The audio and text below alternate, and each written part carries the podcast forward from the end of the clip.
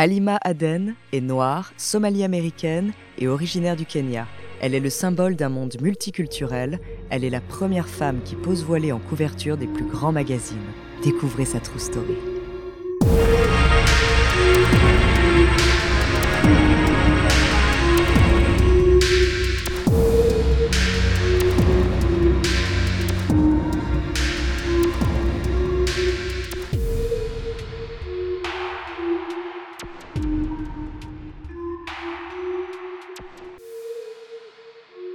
Elle est magnifique, 1m66 de beauté, son sourire, ses fossettes lui donnent un charme fou.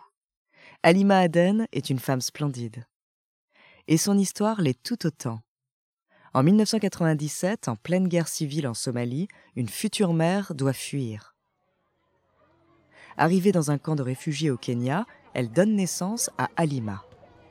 Durant sa petite enfance, la jeune Alima Aden reçoit l'amour et l'éducation des bénévoles et des intervenants dans le camp.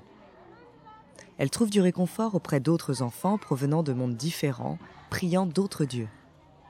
La vie au camp est pourtant dure, elle doit affronter plusieurs fois la malaria et souffre de la faim régulièrement. Sept ans plus tard, Alima, sa sœur et sa mère quittent le Kenya et arrivent aux États-Unis. La famille s'installe dans le Missouri, puis face à l'absence de programme scolaire permettant l'apprentissage de l'anglais, elle déménage dans le Minnesota pour se rapprocher d'une communauté somalienne et pouvoir être accompagnée dans son apprentissage d'une nouvelle langue. Alima apprend l'anglais à l'école et étudie le Coran le week-end. À 8 ans, elle commence à porter le voile. Alima est heureuse, enchantée de pouvoir porter le hijab, de pouvoir ressembler à sa mère qu'elle trouve belle. La pression sociale est pourtant forte, les élèves de sa classe lui demandent de retirer son voile, de montrer ses cheveux. Elle le fait.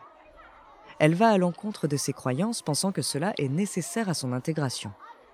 Elle ne blâme pas ses enfants qui ne comprenaient pas sa culture, elle aurait aimé que tous voient dans les différences des moyens de vivre des instants plus forts, plus intéressants. À 13 ans, elle obtient la citoyenneté américaine. Grandir aux États-Unis n'est pas simple mais Alima se bat pour finalement assumer sa culture, sa religion et le faire avec le sourire. Toute son enfance, elle aura manqué de tout, mais jamais d'éducation. Ce qui fera et continue à faire sa force.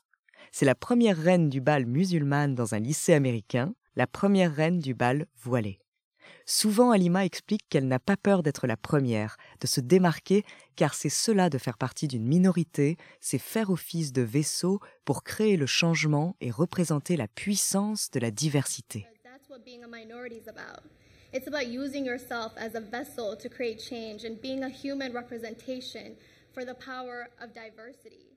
En 2016, Alima décide de tenter sa chance pour l'élection de Miss Minnesota, toujours en suivant l'intuition que sa différence est une force.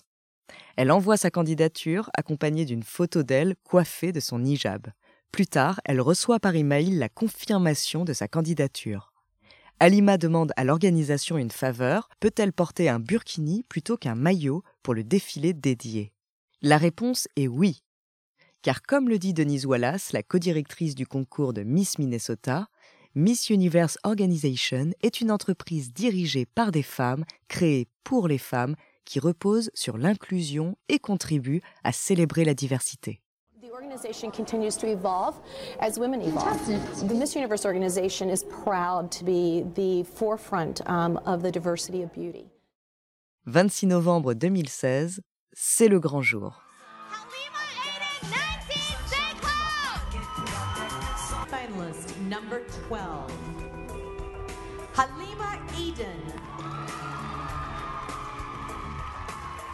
Comme prévu, Halima défile avec son hijab et son burkini. Elle ne gagne pas le concours, mais elle reçoit des messages de femmes provenant du monde entier. Le jour suivant le défilé, elle est aussi contactée par la prestigieuse agence de mannequins IMG Models. Halima accepte de travailler avec eux, mais avec ses conditions, elle portera toujours son hijab et ne dévoilera jamais son corps. Pour IMG Models, c'est un oui. Like I did a pageant, a beauty pageant for scholarship money for school. And then the next day, literally Karine Rothfield, like Mama Bear, reached out, and then IMG really believed in me, and they gave me the platform to be the first hijab-wearing model to be signed. La française, icône de la mode, Karine Reutfeld, repère la jeune femme, la fait venir à New York et la prend sous son aile. En un an, elle obtient neuf couvertures des magazines de mode les plus prestigieux de la planète, CA Fashion Book, Issue. Elle pose pour Allure, Glamour et défile à Milan. Elle porte toujours son voile, son sourire, ses fossettes. Elle espère changer le regard du monde, le regard des hommes sur les femmes voilées. Alima n'oublie pas Kakuma, le village de réfugiés dans lequel elle a grandi. Elle revient dans le camp et soutient l'éducation des enfants réfugiés via un programme de l'UNICEF. Lors d'un shooting photo pour faire la une de la version anglaise de Vogue, elle pose aux côtés d'un autre mannequin qui elle aussi a grandi dans le camp de réfugiés de Kakuma.